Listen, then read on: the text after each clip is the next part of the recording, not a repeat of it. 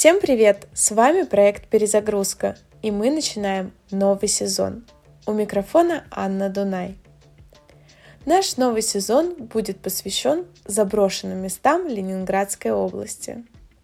В очередной раз мы гуглили интересные места Питера, где можно погулять летом, где нет много людей, чтобы было рядом с природой и такое, знаете, незаезженное место, о котором уже не написали и не поговорили тысячу раз. Нашли список заброшенных неохраняемых мест. Так и родилась мысль создать новый сезон. Выбор пал на интересное место под названием «Русская Америка». Интересное место, интересное название – в Кировском районе Ленобласти возле деревеньки Назия в 30-х годах активно селились американцы. И хочется спросить, зачем? Они приезжали сюда добывать торф. Построили несколько поселков, провели железную дорогу, но началась война. И торф быстро закончился. Так и стоит теперь целое поселение заброшенным, ожидая возвращения своих хозяев. Разве это не интересно? Для нас очень. Название «Русская Америка» деревня получила в 30-х годах, потому что массово селились американцы, которые добывали торф. В 1933 году они построили здесь целую систему поселков, которые связаны между собой узкоколейкой. Всего было шесть станций, которые проходили через восемь рабочих поселков. Но развитию прибыльного бизнеса помешала Великая Отечественная война. С ее началом производство и добычу свернули, а дорогой не пользовались за ненадобностью. После войны здесь вновь проснулась жизнь, а три поселка под номерами 6, 7 и 8 даже решили восстановить. А в 60-х годах жизнь в Назии и вовсе забила ключом.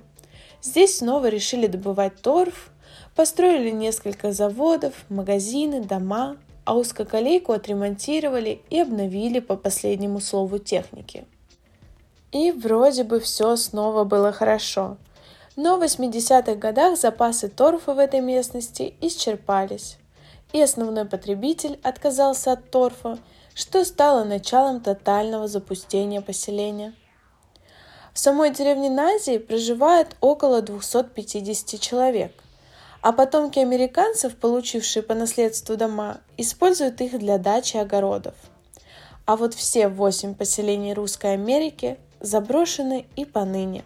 Пустынные улицы, одинокие дома и башни, здания заводов стоят оставленные своими хозяевами, о присутствии которых сейчас напоминает лишь название одного из местных каналов – Марион, по имени жены одного из работников – Однако, прежде чем посещать дома, стоит сначала поинтересоваться у местных, правда ли этот дом заброшен или у него есть хозяин. Иначе можно ненароком вломиться на чью-то дачу, а это приведет за собой последствия. Недавно фотограф из Петербурга решил устроить перформанс и сжег одну из деревень дотла. После этого владельцы домов из других деревень с настороженностью относятся к посторонним мы отправились в путь. Было приблизительно начало сентября. А, мы собрались и днем отправились в дорогу. Примерно 100 километров, и мы в деревне Назия. В ней много жилых домов, как я уже сказала, она жилая. В том числе есть кирпичные трех- и даже пятиэтажные дома. Оставили машину у каких-то дач. На картах нет точного места, точки поселения, поэтому придется искать самостоятельно. Пошли искать. Прошли около 4 километров по лесной тропинке, но ничего нет. Одна точка все-таки отмечена на карте. Но мы прочитали в интернете и в комментариях в картах, что кто-то просто хочет нас запутать. Потому что, судя по спутниковой карте, на этой точке ничего нет. Шли дальше. Увидели табличку «Охотничьи угодья». Почему-то нас это не смутило. Но лишь до тех пор, пока мы не увидели гильзы. Вот тут-то стало страшно. Повторять никому не советую. Дальше шли с осторожностью. Через еще пару километров вышли на дорогу из плит. Лес закончился, начались поля.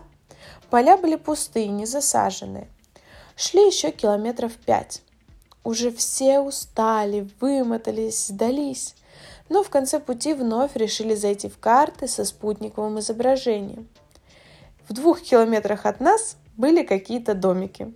Но сил-то уже нет, хочется вернуться к машине.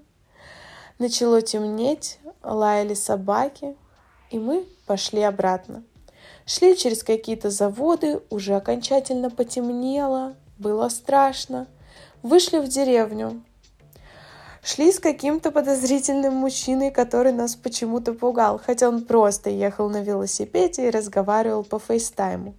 Но не отходил от нас даже не на метр, поэтому это нас напрягло. Дошли до машины, машина на месте, все отлично, переоделись, все грязные, голодные, уставшие, поехали домой. Но решили заехать в местный магазин. И хотя это сетевой магазин, который мы все знаем, явно там работают только местные и посещают его только местные, потому что на нас смотрели как на чужаков. Мы расстроенные поехали домой. Вновь мы вернулись к этой затее на новогодних праздниках, потому что все полгода нас не отпускала мысль, что мы не доделали дело что мы не увидели то, что так хотели увидеть. И мы опять отправились в путь. Спим мы долго и выехали, как обычно, часов в 16. А для зимы это уже очень поздно, с учетом, что рано темнеет.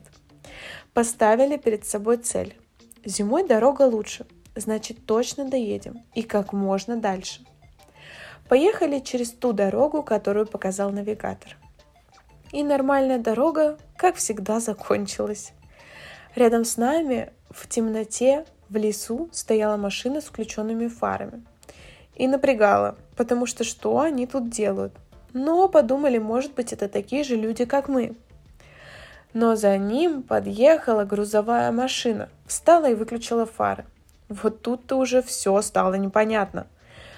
Оказывается, у них в у них сзади в машине лежал лес, и мы подумали, что эти люди занимаются незаконной вырубкой леса. Не стали с ними связываться и пошли по дороге. На улице уже темно, жутковато, но мы же не испугливых, решили идти дальше. Вокруг стало появляться много следов животных, вокруг выли собаки, Идти опять примерно 5 километров, хотя вначале думали, что 2. Девочкам стало страшно. Эти следы не давали покоя, и мы с Аней Мартыновой, с нашей еще одной ведущей, захотели вернуться обратно. Но мальчики сдаваться не хотели. Они сказали, раз уж пошли, то надо дойти до конца. У нас были баллончики от диких животных, но нас это не успокаивало. А мальчики только подбегали сзади и пугали нас, что добавляло еще больше жути. Все, решено, возвращаемся обратно. Опять сдались, но сев в машину, единственной, кто захотел продолжить это путешествие, была я. Я решила, что нужно вернуться на ту дорогу, где мы шли летом, и проехать на машине. Все сомневались, как мы можем развернуться, как мы доедем, дорога закончится. Но наша машина нас не подвела. Зимнюю дорогу подморозила, и мы добрались. Осталось идти примерно 500 метров. Пошли, увидели дома. Ура, мы на месте! Но в одном из домов горел свет. Насторожились, а они точно заброшенные. Но мы читали, что, возможно, кто-то там живет, у кого-то там дачи. Идем дальше, светим фонариками, но зайти в дома боимся. Вдруг там еще кто-то есть. Это рабочий поселок номер один. И мы читали о нем. Читали, что там действительно летом есть люди, но сейчас зима. Вопрос. Через пять минут пребывания там выходит мужчина с фонариком. Мы в шоке, он с собакой, он боится нас, мы боимся его. Начал расспрашивать, кто мы такие и что хотим. Сказал, что постоянно живет здесь и что это место раскрутил Невзоров. И теперь постоянно какие-то люди тут ходят и что-то ищут. Но обычно летом и когда светло. Поэтому наше появление его сильно удивило. Он рассказал нам о месте, рассказал нам о том, что делать тут вовсе нечего, и что летом тут действительно живут люди. Нам он показался довольно-таки странным. Извините, но мы подумали, что он бывший заключенный, который незаконно занял чей-то дом, потому что разговаривал он очень странно. Но может сказывается то, что он живет один в такой глуши. Ладно, посмотрели, думаем возвращаться. А он за нами идет и идет, идет и идет. Даже не зайти ни в какой дом, не посмотреть, что в других домах. Он за нами следил аж до целой машины. И в конце нам сказал, что мы зря тут бродим, особенно ночью, ведь это тоже охотничьи угодья, что ему постоянно в окно стучится медведь, а на прогулке он встречает волков. Но мы сели в машину, и практически все довольные поехали обратно. Обязательно решили, что вернемся сюда летом и обследуем другие поселки.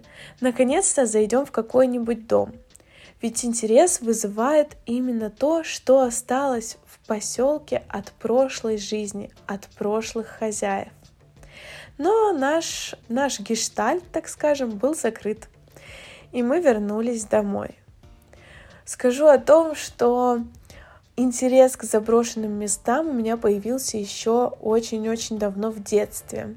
В своем родном городе Архангельск мы гуляли по заброшенным деревяшкам, деревянным домам, по заброшенным заводам, но там не было так интересно, как в Ленинградской области, где многие места, такие как лагеря, заброшенные замки, деревни, здесь есть история. Там особой истории не было. История только людей, которые обитали в жилых домах, либо в недостроенных заводах. Также в детстве мне нравилось э, смотреть фильмы и читать про Чернобыль, про заброшенные поселения и дома.